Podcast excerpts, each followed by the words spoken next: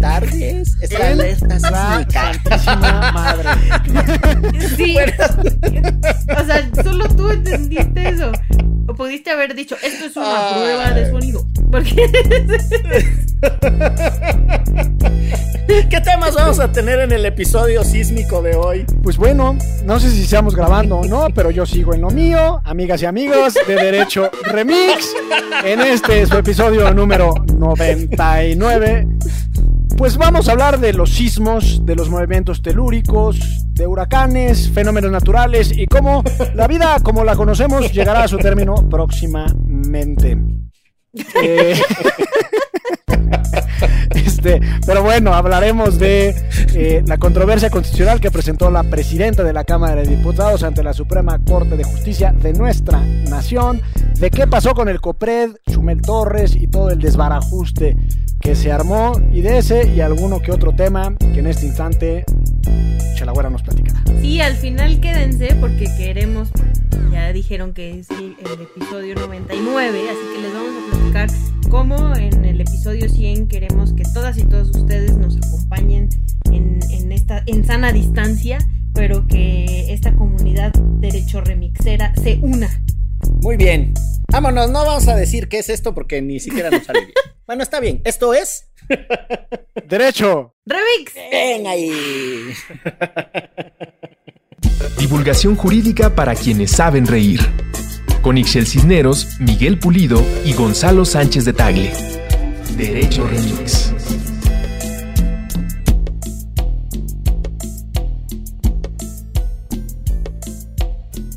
Hemos llegado a la emisión número 99 de Derecho Remix. 99 episodios convencionales, es decir, estamos cerrando nuestra cuarta temporada, más los episodios especiales cuando Gonzalo se abrazó, por ejemplo, estoy poniendo un ejemplo de un episodio especial, cuando Gonzalo se le abrazó y se le untó, se le embarró a Enrique Krause en una transmisión que hicimos desde el Museo Nacional de Antropología e Historia. Lo aromé. ¿Qué, qué sientes ahora, Gonzalo? Después de haber hecho eso. Me siento ungido. Yo sé que ustedes le tienen mucha tirria a Enrique Krause. Lo he dicho siempre. A mí no- muchas cosas de él no me gustan. Pero Pero, insiste, insiste en que le sigamos teniendo tirria. O sea, sigue haciendo cosas para que uno Sí, claro, lo siga claro. odiando. Como felicitar la- al Faro, no sé si te acuerdas por su gran Sigue la mata dando, ¿no? afrenta contra el gobierno y la Sí, que lo comparó con el liberal libertad. Mariano Otero, ¿no? Exacto. No se ayuda, Sí. no se ayuda tu amigo Krause. O quizás sí, quizás está dentro de su propia lógica, ¿no? No, no se ayuda para que nosotros lo querramos. Ah, claro. Sí, no. No lo veo muy preocupado al, al doctor Enrique Krause en que nosotros le demos nuestra aprobación, ¿eh? Fíjate. Nuestra Sí, venia. El ingeniero, ¿no? Casi se le Al conoce ingeniero. como ingeniero. Sí. Sí, se le conoce como el ingeniero. Pero es doctor en historia, ¿no? Si mal no estoy. del Colmex. Del Colmex, tesis sí. doctoral, ya lo hemos comentado acá, se llama Caudillos Culturales de la Revolución Mexicana. Es un muy buen libro que compara las biografías de Vicente Lombardo Toledano y Manuel Gómez Morín. Mira nada más. Sí, Para mí el ingeniero es el ingeniero Slim, la verdad. Fue, es mi época en quien. Cuando dicen ingeniero era como el ingeniero. O sea, el Para mí- ingeniero Slim. Para mí, el ingeniero es el ingeniero Cuauhtémoc Cárdenas. Por También. cierto, al otro, Ah, al otro al que también le decían el ingeniero es al inefable García Luna, porque también es ingeniero. Y así se le conocía en el ambiente de la seguridad pública. El Pues entre ingeniero. ingenieros te veas, ¿no? Pues sí, caray. Por cierto, a quienes no saben, esa bonita frase de entre abogados te veas es de una película de los setentas. Y quienes no saben quiénes son Vicente Lombardo Toledano y ¿quién dijiste, manito? Efraín Gómez, Gómez Morín. Luna? Ah, no, Gómez Morín.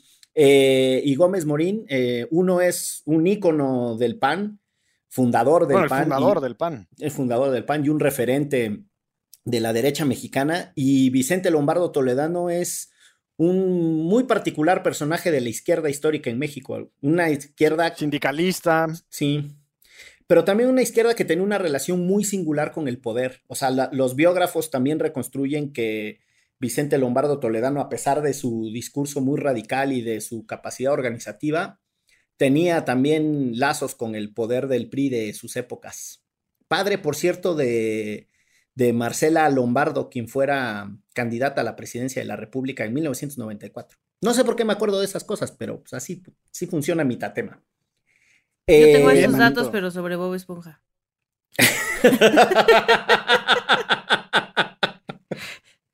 ¿Cómo se llama el, el- el amigo de Bob Esponja? El- Calamardo, Patricio, Calamardo. no, no, no. Patricio es su amigo, Calamardo es quien no lo quiere. Patricio es el Ah, que está Pacheco permanentemente. Patricio es una estrella. Ese es ¿Cómo se llama ruso, nuestro, nuestro, nuestro showrunner. Calamardo. Calamardo es el Calamardo es el que está Pacheco. Sí. Es no medio sé si como Pacheco, hater, ¿no? pero sí, super hater. Sí. Chale. O sea, es como el Gargamel de, de los pitufos. Total, totalmente. Ya. Ah, se parece un Imagínate poco a odiar a Bob Gargamel, sí. Esponja, es muy complejo. O sea, tienes que ser una persona muy mala. Yo detesto a Sí. Bob Esponja. Tienes que ser no- una no- persona muy no- mala, No creo que ser una persona muy mala. Me cae mal, no sé. No por, su, no por su físico, obviamente. No me importa que sea una esponja que vive abajo del mar. Me cae mal. Te sabes la canción, por lo menos. Sí, porque mi hija Elena la ve, lo ve con frecuencia. Aunque siempre Dile, trato Elena, de que ahora que se levante la irse en otra dirección. hacemos una fiesta de Bob Esponja y nos juntamos Ándale. todos a ver capítulos. Pues muy bien. idea. En este episodio número 99 de su programa de divulgación jurídica favorito de Recho Hermis, la producción nos hizo el favor de enlistarnos tres temas a sugerencia de distintos usuarios de las redes, entre los que están Rebeca Sandoval, Rocío Morales, el gran Badger Jade, que por cierto siempre comenta, es gran platicador, Alberto Adame y eh, Jelly Bean, ay mira, tiene nombre acá bien high level, Jelly Bean Lawyer y Fer Fuga. Eh, no sé quién propuso qué tema, ni tampoco sé si están todos, porque sí recuerdo que eran un titipuchal.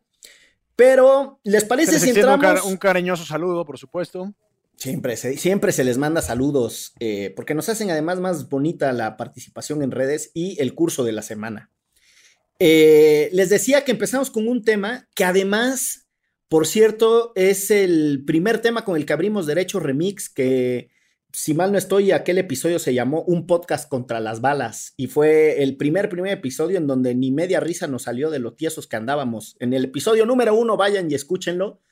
Y ahí nos dicen si hemos evolucionado o no. Pero bueno. A mí, se- a mí se me torció el cuello en ese episodio. de lo relajado que estabas, ¿no? Sí, sí, sí, sí, sí, sí, sí. Así de que salió con tortícolis mi, mi manito. No, manito, espérense. Pero bueno, vamos entonces a alegrarles el chakra jurídico aquí con el análisis de mm, la nueva rebatinga que hay entre el Congreso de la Unión, de manera más concreta la Cámara de Diputados que preside Laura Rojas, diputada de extracción panista, por cierto, porque eh, presentó lo que se le viene conociendo como la controversia constitucional, ¿verdad? Ese bonito recurso que tiene nuestro derecho. Sáquese nada más y nada, más con, nada menos que contra el acuerdo que había aprobado Andrés Manuel López Obrador para permitir que los militares anden en la calle haciéndola hasta de oficiales de tránsito, policías y demás. ¿Cómo la ven? Pues creo que yo digo, eh, me parece muy importante lo que hizo ella porque además justo lo que me interesa que toquemos acá es las razones de por qué ella puede presentarlo, ¿no? Que es que fue un poco el pleito interno en la Cámara de Diputados y salió Pablo Gómez a decir no nos representan, este mm, y también qué es una acción de inconstitucionalidad, ¿no? O sea, cómo cómo mm, o sea, por qué existen y a mí lo que más me emociona de esto es que pues hay contrapesos, ¿no? O sea, más allá de lo que las- la Suprema Corte este, decida, en este caso de la estrategia militarizada de Andrés Manuel, que va en contra de lo aprobado este, para la Guardia Nacional, o sea, todavía es peor que lo aprobado para la Guardia Nacional. Em, lo que más me emociona es eso, que por fin alguien levantó la mano, que en este caso fue ella. Ya después se sumaron, ¿no? Este, su propio partido y el PRD y, y Movimiento Ciudadano a decir que la apoyaban, pero al principio fue ella em, quien dijo, puedo legalmente este, presentar una acción de inconstitucionalidad. Entonces, em, digo, yo ya me eché, no soy abogada, pero bueno, estoy muy metida en seguridad sin guerra, entonces ya me eché todas las razones y así, pero me gustaría que ustedes, abogados más laureados del mundo mundial, em, se lo explicaran a nuestra audiencia y por qué armó tanto, tanta rebambaramba con los diputados de Morena y, y, los otros diputados de oposición. Insisto, lo que a mí más me emociona es que esto demuestra que sí se puede ser contrapeso siendo la Cámara de Diputados. ¿no? Sí, de acuerdo. Pues me arranco. Eh, Arránquese. nada más hay que recordar un par de antecedentes. En el 26 de marzo del 2019, ya lo hemos platicado aquí mucho, entonces me voy rapidito. Eh, se reformó la Constitución en materia de Guardia Nacional y eh, recordaremos que en el artículo quinto transitorio de esa reforma a la Constitución se estableció una especie de contradicción interna dentro de la propia iniciativa, porque además de, de, instaurar la Guardia Nacional tal cual la conocemos hoy, se le dio al presidente un plazo de gracia, llamémosle así, de cinco años, para utilizar a la Fuerza Armada permanente en tareas de seguridad pública de manera extraordinaria eh, regulada, fiscalizada, subordinada y complementaria. Eh, y en eso estábamos, y hace un mes más o menos, eh, el presidente de la República, el licenciado, como le dicen en los eventos, Andrés Manuel López Obrador, publicó un acuerdo en donde literalmente reitera lo que dice el artículo transitorio, es decir, que a partir de ese momento se publicó el decreto, las Fuerzas Armadas Permanentes fungirían en tareas de seguridad pública.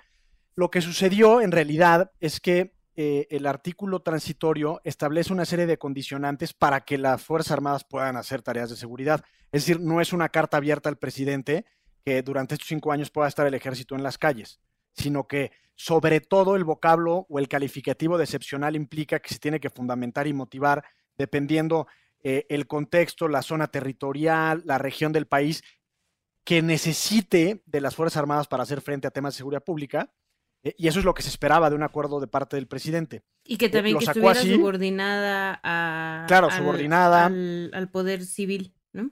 Sí, a mí, digamos, desde el punto de vista jurídico, lo que más me extraña es el tema de la excepcionalidad, porque eh, digamos que aun cuando sean cuestiones de seguridad pública y en, en, esencia son es información que es reservada, pero sí nos debió haber dicho, oye, a ver, en el sureste mexicano pues la cosa se está poniendo muy peliaguda, no la, Guardia Nacional per se o las policías locales, federales o estatales no tienen la capacidad para hacerle frente, vamos a utilizar el ejército para estas cosas. Pasado este, este episodio, las retiramos. Eh, a eso se refiere la excepcionalidad. Y en realidad lo que se autodió López Obrador es una carta abierta para que durante lo que queda de su sexenio utilizar eh, eh, las Fuerzas Armadas en, de seguridad pública. Y lo que hizo Laura Rojas es ejercer una competencia que es propia de la presidencia de la mesa directiva de la Cámara de Diputados para promover una controversia constitucional. La controversia constitucional en realidad a lo que se dirige en esencia es a proteger la división de poderes y el esquema de facultades. No conozco el texto de la controversia, no sé si ustedes sí, pero supongo que en términos generales ella lo que está defendiendo es precisamente estos calificativos excepcional, subordinado, etcétera, eh, ante la Suprema Corte de Justicia de la Nación. lo que sucede es que, a diferencia de una acción de inconstitucionalidad, la controversia la puede presentar solo el presidente o presidenta de la mesa directiva, es decir, no necesita de un, de un voto. En el caso de la acción de inconstitucionalidad es cuando menos el 33% de cada una de las asambleas, sea Senado, sea Congreso local, lo que sea. Y aquí no. Y obviamente, pues los de Morena se pusieron muy agrestes porque ella tiene la representación de la Cámara de Diputados. Sabemos que no, el PAN no es mayoría, sino lo es Morena. Querida comunidad remixera, como podrán escuchar, este fue el momento en el que empezó a sonar la alarma sísmica. Les estamos avisando para que no se espanten y no salgan corriendo de sus casas en este momento. Esperamos que todas y todos estén muy bien y solo haya sido el susto. Pero digamos que hay una especie como de contradicción interna con este ejercicio y es, Oigan, está sonando la alerta sí, Sí, sí. A ver, espérenme. Yo los dejo aquí. Bueno, bye. bye. Suspendemos.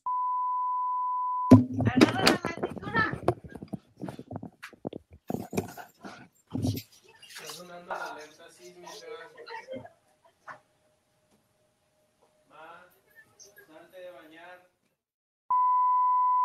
Pues sacudidos y deseando que todo mundo esté bien en sus casas. Ya vimos en las redes que hay algunas pérdidas materiales. Eh, esperamos que solo sean eso, que no pase. Que solo sean las chelas de un Oxxo en Huatulco. Exacto. Que duele, Y- pero es, No, pues sí. es superficial. Pues sí. Eh, pero bueno, vaya sacudida, ¿no, muchachos? No, nunca me había pasado estar en plena grabación y que de repente Sí, empezara sí el nos pasó. Sí nos pasó, ¿no? En una ocasión en Derecho Remix, ¿o no? No, O sea, hoy. sí, sí ¿No nos había pasado antes? Bueno, dispensen, es que ando muy aturdido. Ayer con los relámpagos nocturnos, la pandemia, el sismo, la pues todo lo que está sucediendo en este país. Ya no Ya, sabemos ni qué pensar. Ahora ¿Qué? Sí, ya, güey. Pensé que me decías a Michel ahora, ya sabes que no soy muy bueno para los nombres. Es Edgar, es Edgar. Sí. Oigan, pero están todos bien, ustedes, sus familias, eh, como dicen los gringos, so far, hasta ahora, con lo que saben, Sí, salvo, todo el, bien, todo bien. salvo el bien. sangoloteo y un poco descuajados, ¿no?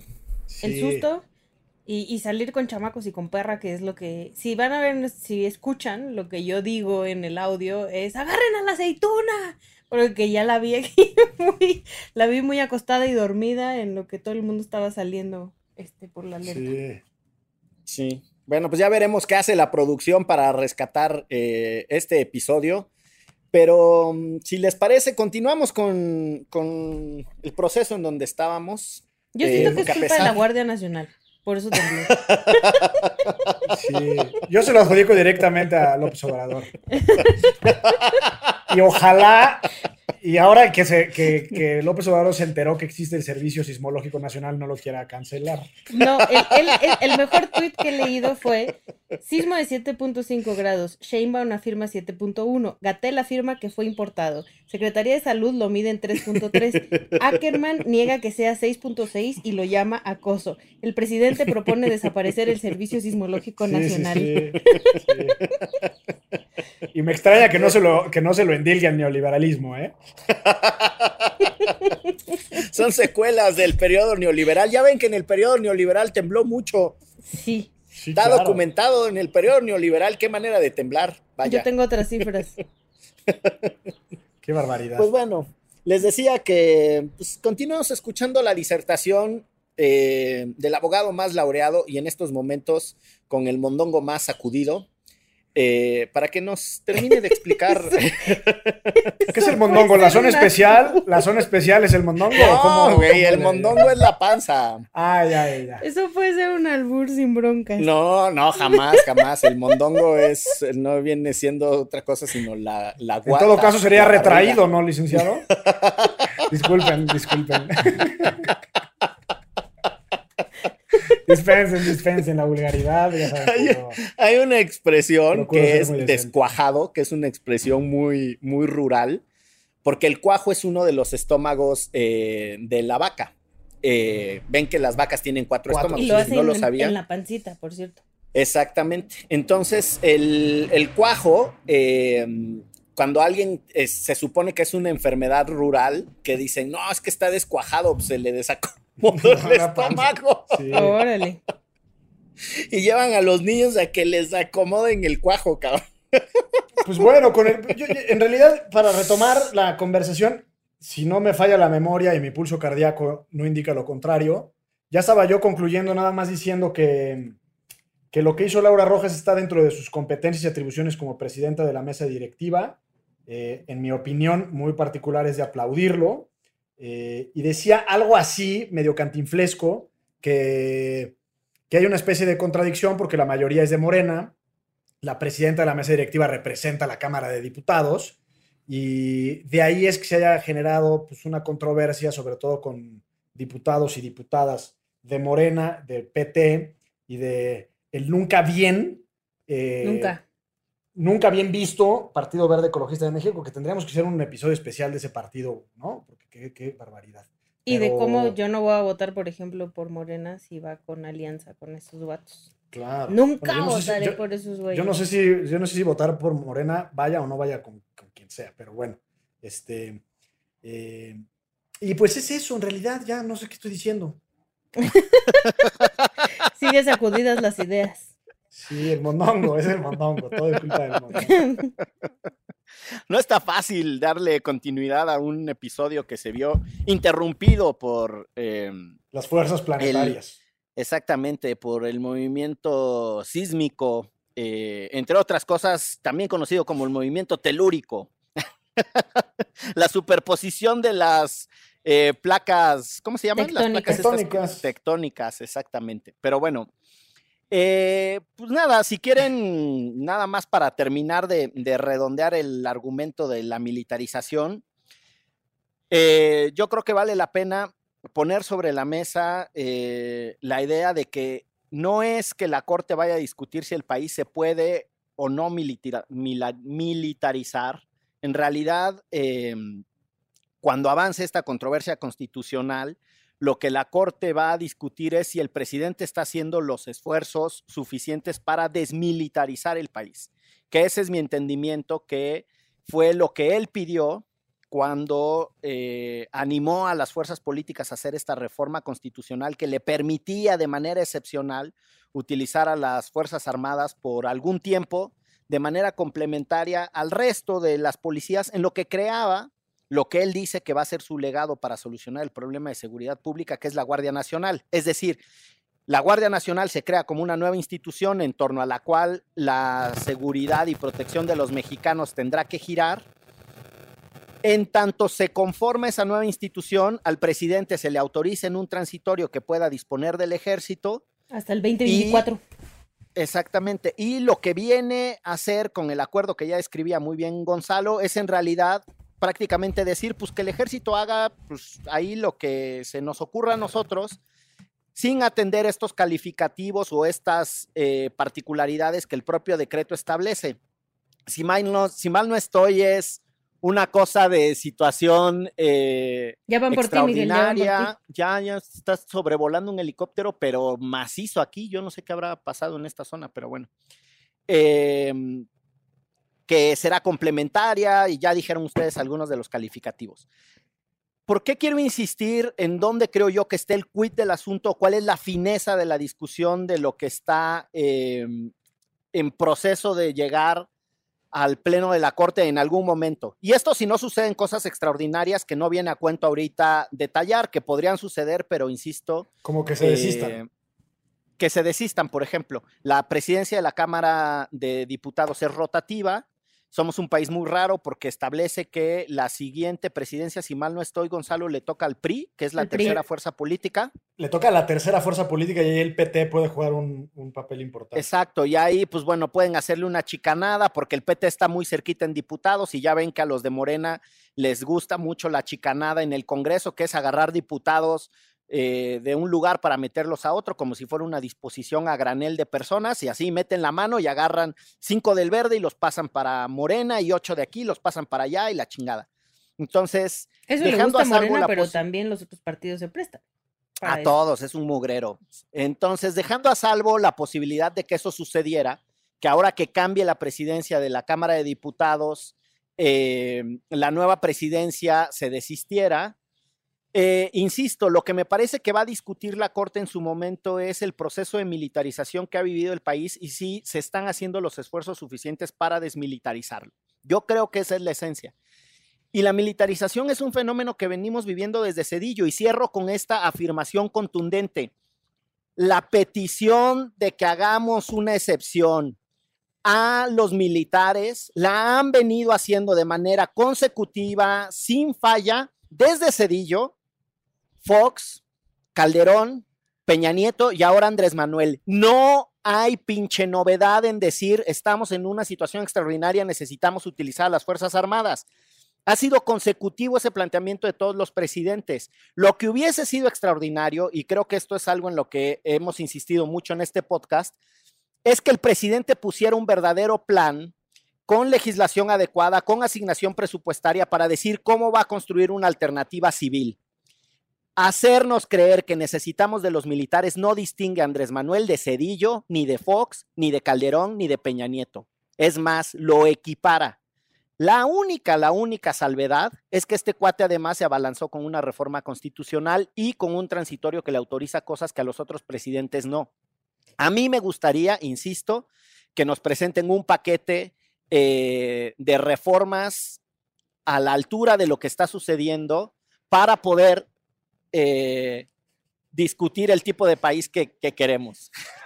Y además, o sea, eh, la Corte ya no se pronunció cuando la Ley de Seguridad Interior y justo ya dijo que eh, no podían utilizarse las Fuerzas Armadas en cuestiones de seguridad pública, que cuando se hiciera tenía que ser una excepción, o sea, ya hay una claridad al respecto que en el caso de Andrés Manuel, como dices, Calderón, Fox, Cedillo, este, Peña, etcétera, pasaron sobre esto y la problemática real todavía es pensar en el futuro, porque va a llegar el 2024 y entonces nos van a decir, híjole, ¿qué creen? No capacitamos a las policías civiles y entonces vamos a tener que quedarnos otra vez con los militares y las Fuerzas Armadas porque son los únicos que nos pueden sacar de este aprieto en el que estamos de seguridad y de violencia del país. Entonces, mientras una cosa no vaya acompañada de la otra, porque también, ¿no? O sea, em, mucha gente nos dice, sobre todo para el colectivo de seguridad sin guerra, ¿cuál es la propuesta? ¿No? O sea, los militares hasta ahorita son los únicos que nos pueden sacar de esto. Pues sí, es verdad, nunca eh, dijimos que tenían que regresar a sus cuarteles inmediatamente porque en efecto no hay condiciones para que las policías civiles se hagan cargo de la seguridad totalmente.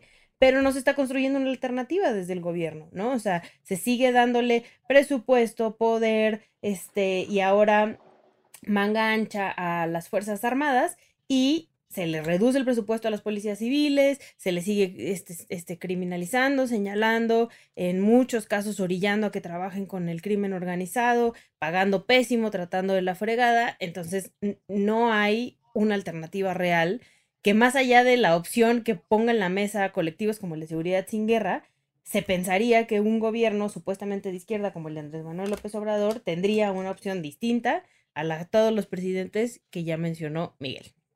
Creo que el punto ahí, eh, lo relevante es lo que dices, Chelagüera, porque la reforma a la Constitución y el transitorio que me refería hace rato, este, de alguna u otra manera dice que la utilización de las Fuerzas Armadas en materia de seguridad pública es mientras tanto, mientras que en lo que se fortalece la institución de la Guardia Nacional como un cuerpo de seguridad civil.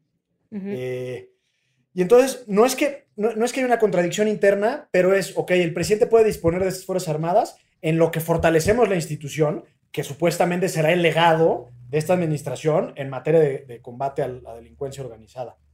Y entonces en ese mientras tanto, ya déjense si es la justificación y la fundamentación y motivación. ¿Qué está sucediendo con la Guardia Nacional? ¿En qué vamos? ¿Cómo va, digamos, la, estructura interna, la dispersión geográfica, la capacitación de los elementos, etcétera? Y en principio está basada en las Fuerzas Armadas. O sea, la Guardia Nacional, la, la gran mayoría de los integrantes son de las Fuerzas Armadas. Yo he discutido con muchas personas y dicen, o sea, dicen lo que tú dices, Chelagüera, pero utilizado en sentido contrario. Es decir, pues claro, ahorita la, policía no puede hacer nada, pues que está el ejército en las calles. Y, es en realidad, más allá de implicar un problema a los derechos fundamentales, es que es lo que dejamos de hacer porque el ejército está en las calles. Y eso para mí es lo verdaderamente grave.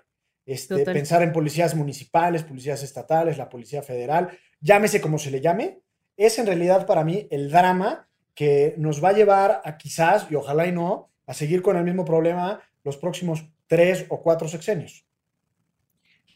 Pues ahí está, está cantado el tiro jurídico, está cantadas las razones por las que la presidenta de la Cámara de Diputados puede efectivamente presentar ese tipo de control de constitucionalidad al que le hemos puesto el simpático nombre de controversia constitucional aquí en México y que tiene otros primos hermanos que son la acción de constitucionalidad y el bonito juicio de amparo. Son las formas en las que se puede controlar cuando algo está fuera de los cánones de la Constitución y también está dicho que de poco sirve en este país que en los transitorios se establezcan obligaciones. Los transitorios son artículos que acompañan vamos a suponerle así, es la guía de implementación de las reformas, ¿no? Se hace una reforma y se le incluyen artículos transitorios que dice, esto sucederá en tal plazo, de aquí se dispondrá el presupuesto, esta cosa sucederá más o menos así, eh, estas serán las autoridades involucradas, etcétera, etcétera. Esas guías de implementación de los marcos normativos cuando se aprueban sirven para poco o para nada en este recochino país. Eh, ya se ha dicho bastante aquí en este segmento y si les parece, salvo su mejor opinión, pues vamos a una pausita, ¿no? A comernos un bolillo. Esto es... Derecho. Remix. Ayúdanos a llegar a más personas y seguir elevando el debate. Conviértete en nuestro suscriptor en patreon.com diagonal antifaz. Por un dólar al mes tendrás acceso a contenido exclusivo y nuestro agradecimiento en cada episodio. Patreon.com diagonal antifaz. Todo el dinero que recibamos lo reinvertiremos en publicidad para incrementar nuestra audiencia y ser una comunidad más grande. Patreon.com diagonal antifaz. Elevemos el debate. Y estamos de vuelta, les damos su bienvenida. Esperemos que en esta pausa nos ustedes, mis queridos amigos, hayan podido echar un caldito de pollo con su bolillo para amainar el espanto. Este, o en su caso, sollozar lo que ustedes, los que ustedes hayan querido, por supuesto.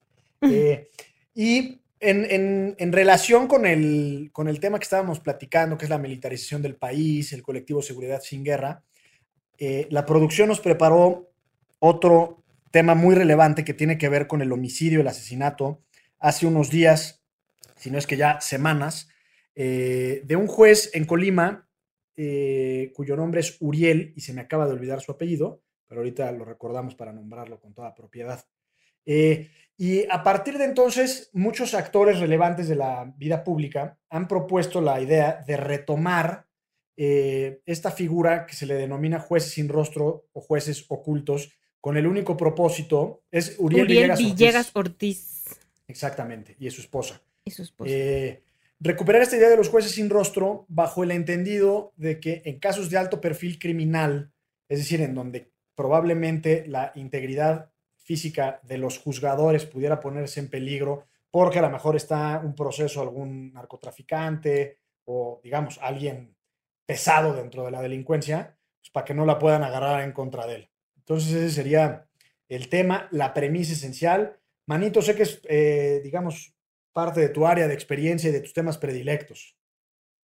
Sí, digo, no de mi área de experiencia ni porque haya sido yo juzgador sin rostro, ni por haber sido juzgado por un juez oculto, pero sí es una de mis pasiones documentar eh, algunas cosas de derecho comparado, ya sea por la aproximación de derechos humanos o por la famosísima categoría de los macroprocesos judiciales. Y en el caso muy concreto de los jueces sin rostro, eh, encuentran referente en, vamos, cuando se dice en otras partes del mundo, la verdad es que hay muy pocos eh, casos que se puedan utilizar más allá del de Italia, el caso de Perú y el caso de Colombia. El caso de Italia, eh, que fue una medida que se implementó después de que el famosísimo juez Falcone fuera eh, asesinado con una explosión, dinamitaron su auto en una de las acciones violentas de la mafia italiana más pesada. Es un juez que se propuso eh, desestructurar en Palermo tres de las mafias más poderosas de, de, aquel país, que además tenían ya una relación con el Estado, ganaban licitaciones, era una captura del Estado en la dimensión económica, pero también en la dimensión eh, de la inteligencia y los aparatos de seguridad. al juez Falcone y a otros veintitantos jueces que asesinan en Italia, los asesinan a pesar de tener eh, protección de, eh, de las fuerzas de inteligencia y uno de los ejes de discusión era que tal había sido el nivel de penetración del crimen organizado que ya ni siquiera el Estado les podía proveer seguridad.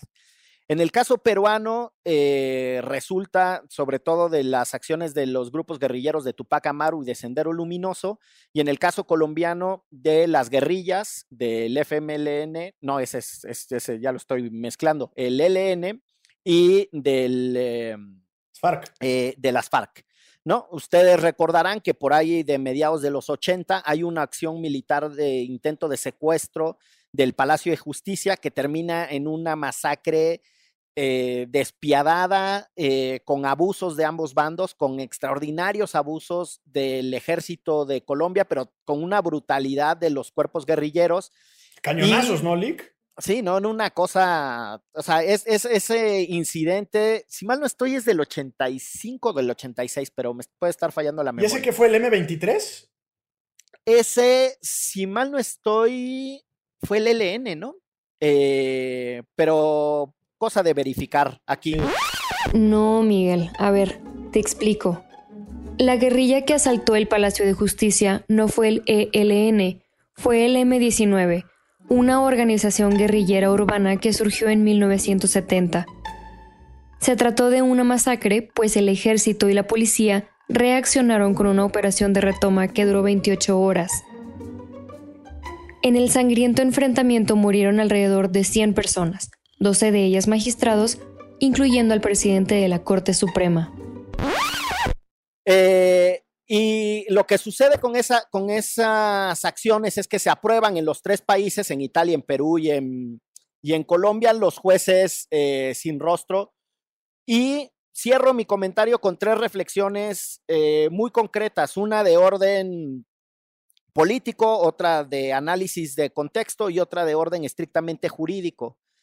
Eh, la reflexión de análisis de contexto a lo que nos obliga es a reconocer de qué tamaño es el problema que estamos viviendo, ¿no? ¿Cuál, cuál es la eh, descomposición que tenemos y cuáles son los niveles de atrevimiento a los que llegan los grupos del crimen organizado o cualquier otra eh, forma de expresión de violencia en este país. Los grupos de delincuencia organizada no son los únicos violentos. Hay guerrilla, hay un montón de, hay un montón de otras estructuras eh, violentas. Eh, que ya lo vimos en el caso de Oaxaca, que sucedió en donde un conflicto político de disputa por una presidencia municipal eh, termina con una atrocidad del asesinato de 15 personas que incluso quemando a personas vivas. Es decir, hay violencia política, hay delincuencia organizada, pero también hay guerrilla, etcétera. Es, un problema muy complejo el de la violencia en el país. Y ahí hay una reflexión que nos obliga a pensar eh, cuál es el papel de los jueces y del Poder Judicial en la solución de los conflictos que se están viviendo. La reflexión de, vamos, esa es como la de contexto. La de tipo político simbólico que no es menor y que se discutió en estos países cuando se aprobaron estas medidas extraordinarias de jueces sin rostro, em, básicamente se limita a decir, ¿tiene o no el Estado la capacidad de someter a todos los actores que están operando en su territorio? Y si tiene o no la capacidad del Estado, particularmente las fuerzas del orden de justicia, de enfrentar a los grupos criminales, no lo puede hacer con miedo. Y esa es una reflexión estrictamente de orden político insisto, simbólico, porque si el Estado manda el mensaje de que le tiene miedo a los grupos que operan en su territorio y que por esa razón se les tiene que esconder, entonces se sostiene desde la, desde la ciencia política que el Estado pierde parte de su legitimidad y de la credibilidad de que es una amenaza potencialmente aplicable cada que lo decida, ¿no? Que su fuerza es tal que puede someter a quien sea que opere, insisto, en su territorio. Y la última reflexión que me parece que, que es la más fina en términos jurídicos es que los jueces sin rostro no soportan lo que se le llama un test de convencionalidad, es decir, no podrían eh, superar las restricciones que establece la Convención Americana. En el caso peruano hay una persona que fue juzgada por un juez sin rostro hubo muchos abusos. García Astro, hay quienes no sepan, en la que se le conoció como la dictadura fujimorista, eh, con su contraparte Vladimir Montesinos, eh, se desmidieron en abusos y algunos de estos casos llegaron al sistema interamericano. Ahí la Corte Interamericana, en el caso García Astro, le dice con todas sus letras al Estado peruano que violó la Convención Americana por juzgar a las personas sin que conocieran quién les estaba juzgando. La publicidad de los, de los em, procesos penales es sumamente relevante. Uno tiene derecho a saber quién lo acusa, de qué se le acusa y quién lo juzga, ¿no? Eso es central para el, para el, para el derecho penal. Entonces, eh, para cerrar con una idea muy concretita, imaginen que hay alguien que tiene la convicción en su cabeza de que este García Asto, vamos a suponer el caso peruano, efectivamente pertenecía a Sendero Luminoso y era el responsable del asesinato de su familia. Entonces, la teoría dice que el rostro encubierto le puede permitir resolver un caso en el que estaría en un potencial conflicto de interés y del que no podría conocer por estar directamente involucrado. Solo por poner uno de los múltiples ejemplos de por qué los jueces sin rostros no son posibles en el sistema interamericano. Cosa similar sucede con el derecho constitucional mexicano y pues nada, ya me callo porque pues ya me estoy extendiendo un chingo y me entró el síndrome del abogado más laureado del seré breve. Sí, porque además nos dijo, este es mi tema, pero seré breve, lo prometo que seré breve. Y toma la barbón. Tú, Chela. No, o sea, sí creo que. eh, pues ha de ser muy complicado. O sea, me pongo en el papel de los y las juezas de este país. Y si te enfrentas a la criminalidad em, tan tremenda como la que existe acá, pues sí, sí, sí pensaría que para ellos y para ellas es una opción. Pero viendo la corruptela eh, que existe en México, también se presta para todas estas cosas, ¿no? O sea, creo que, creo que es un dilema que, que no está resuelto porque pues se puede prestar justo para que como no saben quién soy, pues entonces también me presto para la corrupción y para, para mm, violentar los derechos de las personas a las que estoy juzgando, ¿no? Que alguien me pague por hacer tal o cual cosa. Entonces, pues sí, está muy complicado, pero también creo que, que el- las y los jueces de este país están en una indefensión muy tremenda ante las bandas del crimen organizado y muchas de ellas trabajando de la mano con policías y fuerzas armadas y ministerios públicos, ¿no? O sea, con, con autoridades que pueden dar información personal sobre los jueces y, y- y que termine en tragedia, como, como el caso del juez Ulises, Ulises Uriel, Uriel, Ur- Uriel, Uriel, Uriel Villegas Ortiz. ¿No? Entonces, Yo, eso. yo quisiera hacer una. Ya no voy a decir breve, porque ya además me molestan cuando digo breve. Pero una reflexión. Eh, no, que tiene, que tiene que ver con la militarización del país, porque que me parece que la naturaleza de este gobierno empieza a definirse en sus propias contradicciones internas. Por un lado, militarizamos el país, que lo hablamos hace rato, y por el otro, el presidente eh, en sus conferencias mañaneras o cada que tiene oportunidad sigue con la cantaleta o discurso retórico de abrazos, no balazos, que a los malos los va a acusar con su mamá o con sus abuelitas, etcétera. Todo, en mi opinión, se diluye y se reduce al Estado de Derecho. Eh, el fortalecimiento de la seguridad pública, del sistema penal, del sistema penitenciario, digamos, todo por lo que atravesamos, inclusive la corrupción, eh, termina en la palabra impunidad. Eh, si en realidad el presidente tuviera una verdadera estrategia de fortalecer las instituciones encargadas de la impartición y procuración de justicia, así como la seguridad pública, otro gallo cantaría, no estaríamos hablando de la necesidad de proteger a los jueces bajo una mampara de oscuridad para que el malo que está juzgando pues no vaya a atentar en contra de su vida. Y en ese sentido, esto que propone Monreal y muchos otros, eh, además de que no se puede, y ahorita diré por qué no se puede, en mi opinión, eh, es, tapar el sol con un dedo y estamos perdiendo de foco el verdadero planteamiento o, digamos, la verdadera discusión que atraviesa por la podredumbre de los sistemas. Entonces, no, no sirve Guardia Nacional o no sirve militarizar el país si no fortalecemos toda la cadena y todos los eslabones de esa cadena que empiezan por la policía investigadora, el Ministerio Público, los jueces, a todo, en todos los niveles. Ahora, suponiendo, sin conceder, o no, suponiendo y concediendo eh, que a, nivel convencional los jueces sin rostro fueran, digamos, constitucional y convencionalmente válidos, eh, haciendo eco a lo que decía Elic Bucles, eh, en México no se podría por una razón. Bueno, en primer lugar, en, contra de qué está el juez sin rostro, en contra del principio de inmediación del, del proceso penal acusatorio, que implica que las partes tienen que conocer a la persona, al individuo que los está juzgando, a ambas partes, tanto víctimas como acusados. Uh -huh. Entonces, suponiendo que se pueda justificar que en un caso de elevadísima criminalidad eh, el juez pudiera ser oculto. Bueno, en el caso mexicano en particular, y sobre todo este gobierno, ha hecho que el concepto de delincuencia organizada sea, digamos, eh, gigante. Eh, cuando entendemos o el, el común de, de, de, el sentido común nos llevaría a pensar que delincuencia organizada es guachicol, redes de prostitución, narcotráfico, ese tipo de delitos.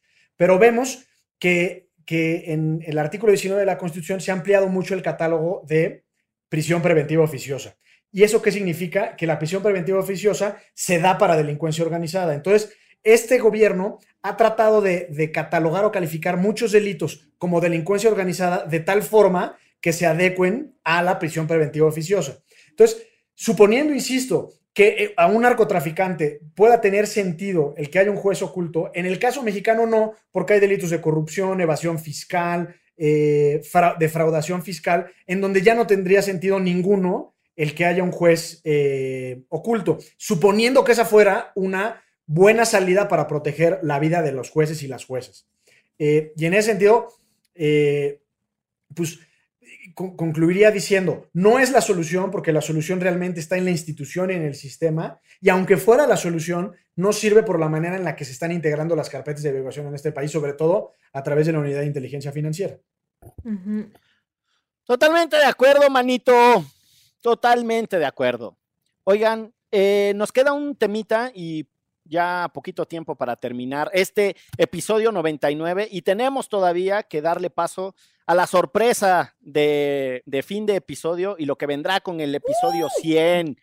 Em, pero entonces, mente, mi, propuesta es que pues, le demos eh, rápido vuelo a la hilacha, este, con el tema este de libertad de expresión, discriminación, racismo y el caso del Conapred y Chumel Torres. A mí, eh, la verdad es que no me interesa demasiado desarrollar el tema de Chumel. Creo que hay muchas personas que han agotado la discusión en redes sociales y seguramente ustedes ya pudieron tener acceso a, opiniones más calificadas que las de un servidor. Me refiero a ustedes, a quienes escuchan este podcast y a ustedes dos también, queridos eh, compañeros de micrófono.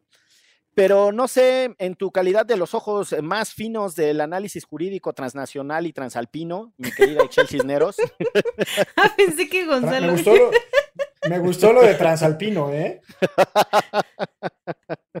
si tengas alguna, este, alguna disertación que compartirnos. Híjole, pues, ¿cómo te digo? O sea, yo honestamente sí creo que eh, en Conapred se equivocaron al invitar a un personaje como él para un debate así. Entiendo que está bien que escuchemos en foros a personas y diálogos disonantes, ¿no? O sea, no tenemos que estar todos de acuerdo hablando sobre discriminación, pero es darle, es como darle espacio a un, a un macho violentador de mujeres a que hable sobre violencia de género, ¿no? O sea, Em, hay muchas personas calificadas, hay muchas personas famosas con muchos followers calificados que, que no han sido eh, lo discriminatorio que ha sido Chumel, utilizando la comedia, el, típico, la comedia fácil de burlarse de las otras personas por cómo se ven, por su calidad socioeconómica, por su calidad, por su este, educación, etcétera. Em, él ha hecho su carrera con base en eso. Entonces, me, parece, me parecía un error que, que lo invitaran a este foro. Si el foro lo hubiera hecho cualquier otra persona que no fuera una institución de gobierno, eh, no hubiera tenido esta magnitud, o por lo menos yo no hubiera creído que, que el problema fuera tal. El, en este caso, el problema era justo que lo organizaba con APRED.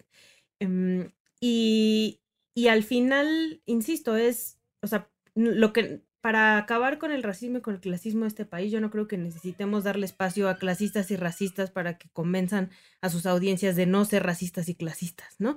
Entonces, este, mm, eh, de ahí a que por eso debió renunciar este, Mónica Maxice, que es la directora del CONAPRED, creo que eso es un exceso y no debió de haber sido así creo que se debió haber tratado de otra manera, pero desde también desde Conapred, creo que la, primera respuesta no fue buena, ¿no? O sea, la primera de vamos a cancelar el foro no fue bueno, o sea, tuvieron que haber dado muchas más razones allá de solo decirlo vamos a cancelar.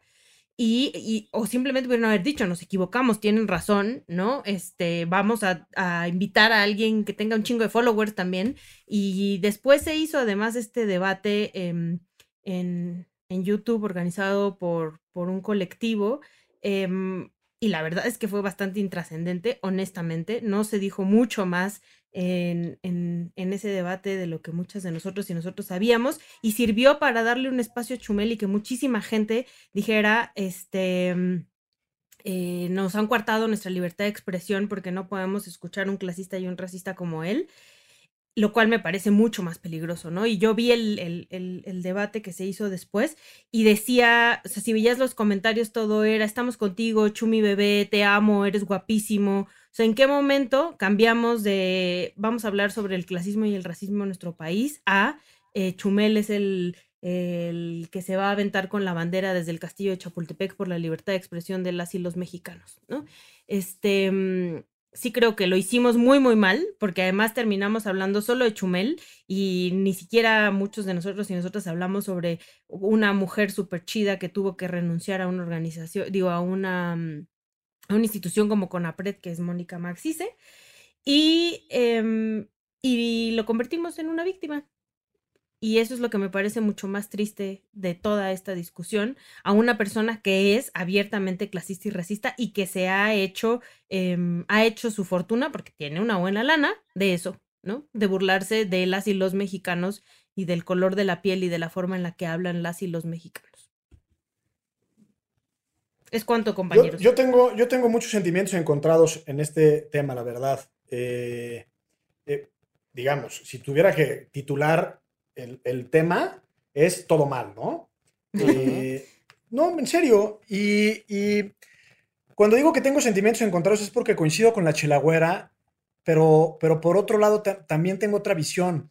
El otro día pensaba en que la carrera de Polo Polo, supongamos que fuera más joven Polo Polo, está acabada, ¿no? Porque él, sobre todo, era, era chistes machistas, ¿no? Sin duda alguna. Y sería tanto como invitar Polo Polo a Polo Polo a un, a un debate o a una discusión sobre misoginia o sobre empoderamiento de la mujer, etc. Pero, digamos, tengo sentimientos encontrados porque siempre he pensado que en, la duda de si, de si permitir la libertad de expresión o no, tiendo a pensar que siempre hay que permitirla. Yo no sé si, si Chumel Torres sea el reflejo de una generación que estamos dejando atrás. Por eso pongo el ejemplo de Polo Polo. Eh, la generación de nuestros papás que normalizaban este tipo de microviolencias o este tipo de burlas y sornas por el color de tu piel, por tu peso, por lo que sea, ¿no? Eh, y en ese sentido, a mí lo que me, me molestó, y lo debo decir así, es toda la cadena, pero en primer lugar es la hipersensibilidad en redes sociales porque hayan invitado a un personaje como Chumel Torres a un debate, haya sido organizado o no por una institución del Estado. Eh, en ese sentido, creo que hicimos mucho más, mucho más grande el caldo eh, y a lo mejor lo, lo, normal es decir, bueno, pues si va este compadre medio inefable, pues que vaya y a ver qué dice y etcétera, ¿no? Eh, e, eso por lo que hace Chumel. Mal la renuncia de Mónica Maxis, es una renuncia obviamente que, le, que, la obligaron a hacerlo. Creo que también mal por haber cancelado el, debate en sí mismo. Eh, no sé si mal HBO por haberle cancelado el espacio Chumel. Entiendo que hay temas mucho más importantes en la agenda nacional, en el país hay problemas mucho más profundos, pero digamos que esto en sí mismo también es una complejidad que hay que atender. Pero creo que el, peor de todos es el presidente al, deliberadamente y con intención de decir qué es el CONAPRED. Eh, sobre todo en un contexto de tanta discusión sobre la discriminación, el racismo y el clasismo en el país, lo que está haciendo es eliminar eh, esa discusión. O sea, no sé qué es la, el, CONAPRED eh, y de alguna forma lo que está haciendo es no reconocer el problema que existe al desconocer la institución encargada del, eh, Estado de justamente atajar esa problemática. Entonces, titularía todo mal, todos mal, excepto quizás Mónica Marchise.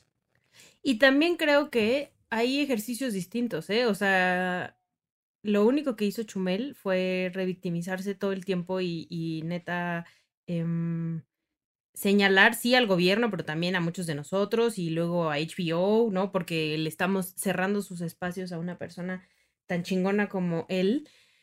Pero, por ejemplo, unos, un par de días después surgió también una polémica que en contra de Horacio Villalobos y el día de ayer Horacio Villalobos ofreció una disculpa en televisión abierta, en televisión azteca, después de muchos comentarios racistas y clasistas que él también había hecho. Eso no lo estamos viendo de Chumel y no estamos aprendiendo que eh, el humor tiene que cambiar, como el mundo tiene que cambiar, como todo está cambiando y como nunca debimos de habernos burlado de esas cosas, ¿no? Y entonces a lo mejor en ese momento em, pudimos haber creído que era cagado, pero tenemos que empezar a pensar distinto y darnos cuenta de que no está cagado que nos burlemos de esas cosas, ¿no? Y que nosotros sigamos dándole espacio a gente así y, ahora diciendo como la libertad de expresión está trunca porque corrieron a Chumel de HBO, por favor, ¿no? O sea, sí creo que hay otras cosas más importantes que luchar por la libertad de expresión. Hasta el mismo Chumel tiene un tuit este, hablando, porque siempre hay un tuit hablando sobre la libertad de expresión, ¿no? Y criminalizando a, a los chicos y las chicas que pintan las paredes y los cristales, ¿no? Entonces, este, es eso, o sea, creo que tenemos que empezar a repensarnos y a esos personajes que tienen un micrófono tienen una responsabilidad, ¿no? Y la neta es que tienen que empezar a hacerse cargo de lo que dicen, así como nosotros también en este espacio. Perdón, manito, nada más quiero hacer un brevísimo comentario. Uno, dos. Uno, lo dejaría sobre la mesa la posible intervención de la primera dama Beatriz Gutiérrez Müller en todo este, todo este, Me encanta toda historia.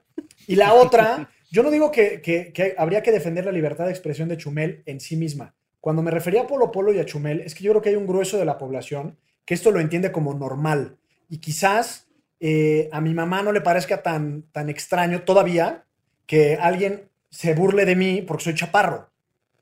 Eh, y, en ese sentido creo que también hay un, sesgo generacional que hay que escuchar y hay que, hay que tratar de entender por qué la gente eh, gente, cuando digo generacional, también hay muchos jóvenes y nuevas generaciones que siguen pensando así. ¿Por qué siguen pensando así? Quizás su representante sea Chumel Torres, quizás no, no lo sé, pero de entrada, catalogarlo como racista o clasista y por lo tanto no tienes cabida en un espacio de discusión pública de algo serio eh, y profundo, me parece que ahí es cuando digo que, tengo conflicto interno, porque no lo sé. Y, así, con eso me quedaría, no lo sé. Quizás sí es bueno escucharlo. Mm, a ver, yo creo que hay em, muchos matices. No estoy seguro que el CONAPRED tenga por qué invitar a una persona que hace comentarios clasistas y racistas porque su mandato es muy particular.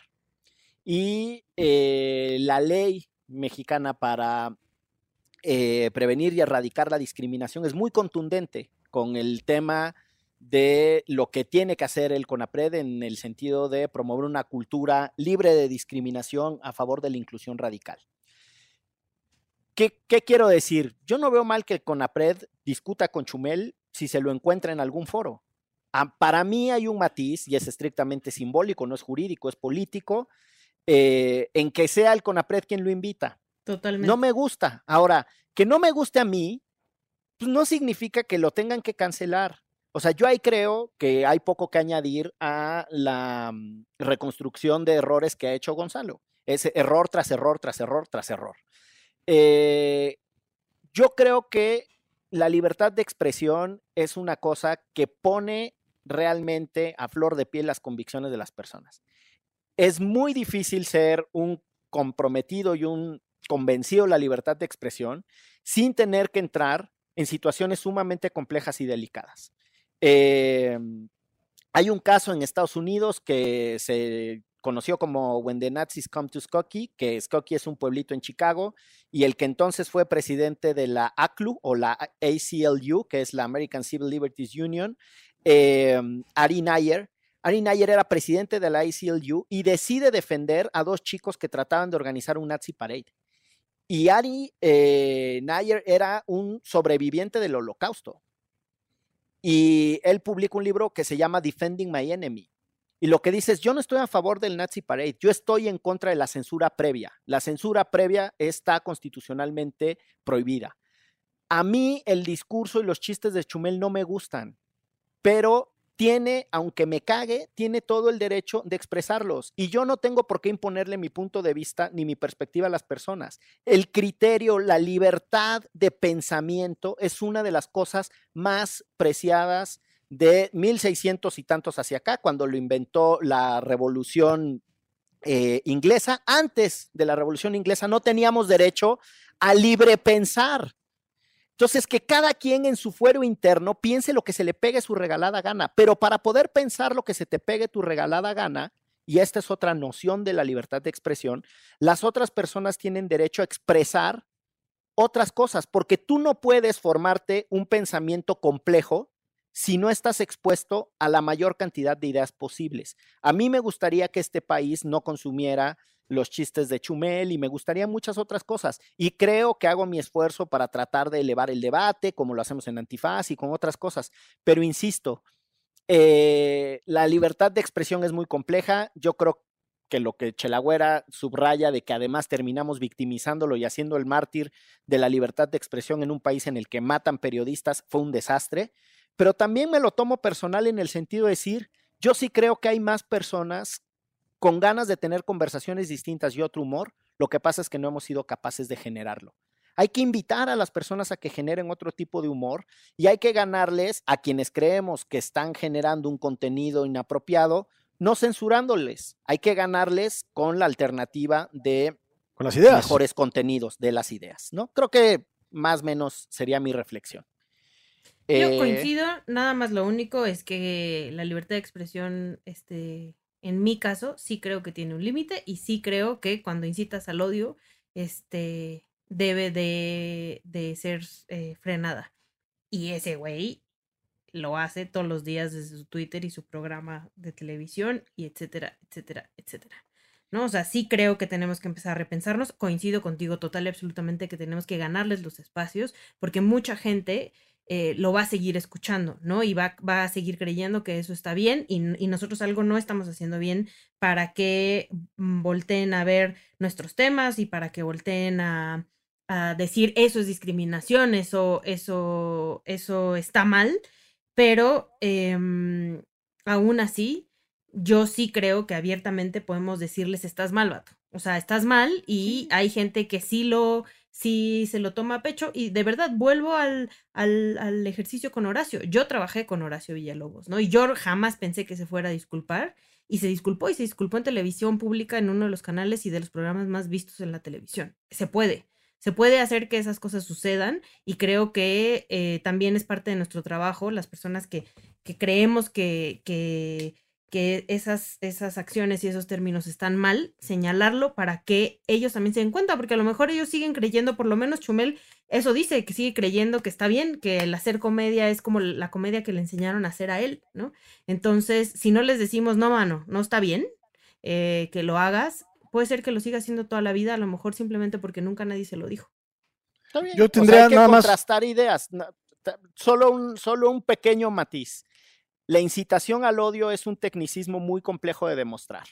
Eh, y sí es una de las restricciones legítimas en el derecho constitucional comparado y en el derecho de los derechos humanos, en el derecho internacional de los derechos humanos, pero no toda acción ofensiva constituye una incitación al odio, ni toda acción denigrante, ojo con lo que estoy diciendo, incluso lenguajes, discursos denigrantes pueden no necesariamente ser una incitación al odio. Por lo demás, a Chumel hay que ganarle, yo no quería hablar de él personalmente porque creo que tampoco, o sea, no, no es que quiera esconder en el closet al personaje, no, está ahí, es público, hay que debatir con él, pero creo que hay cosas eh, más profundas que reflexionar sobre ese mismo tema y perdón, manito, te arrebaté la palabra. No, quería dar dos recomendaciones nada más. La primera es no, de... ni madre, no hay recomendaciones, pinche chumel. François-Marie Arouet, mejor ¿Sí? conocido como Voltaire, tiene un librito bellísimo que se llama Tolerancia, entre otras cosas, por ejemplo, dice que el único griego que mataron por pensar y decir lo que pensaba fue a Sócrates.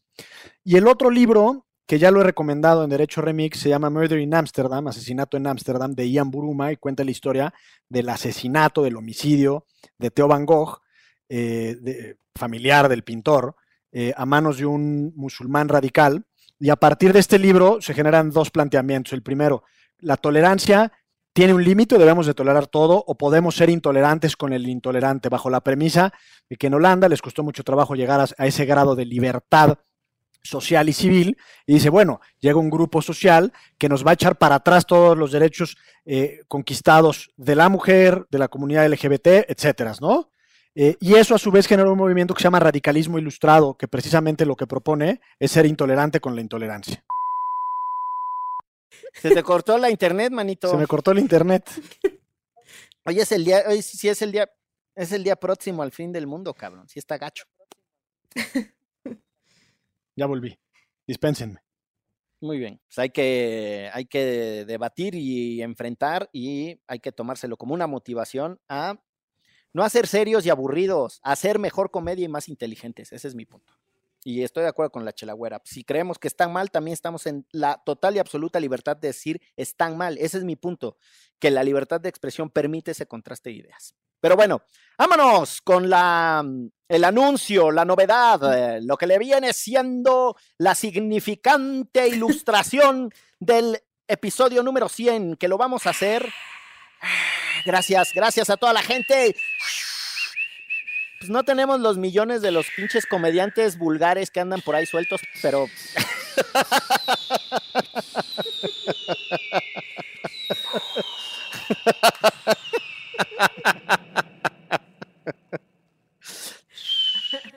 Falté yo, pero no me salió.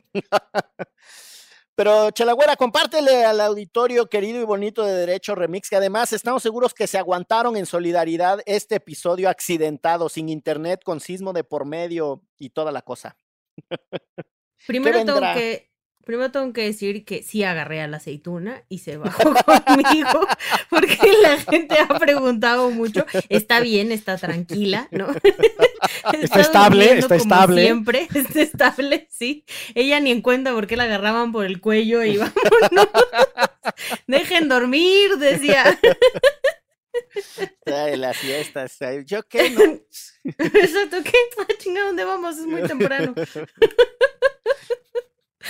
Este, ya después de eso, pues sí, este, mm, a pesar de este episodio muy, muy accidentado, el siguiente es nuestro episodio número 100, entonces queremos que en nuestras redes sociales vamos a poner algunos temas y vamos a hacer una encuesta para ver qué fecha y qué hora les queda para que podamos hacerlo todas y todas juntos en vivo con unas chelitas como ya es mi costumbre. Puede ser que eh, los abogados acá prefieran el mezcal porque lo han dicho abiertamente.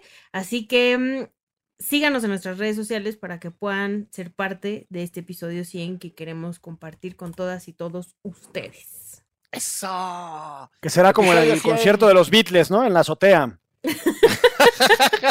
no, no va a ser que nos agarre el temblor. Mejor, mejor en piso firme, piso firme. Mejor en piso firme. Pues muy bien. ¿Qué? ¿Cómo se dice? ¿Esto fue?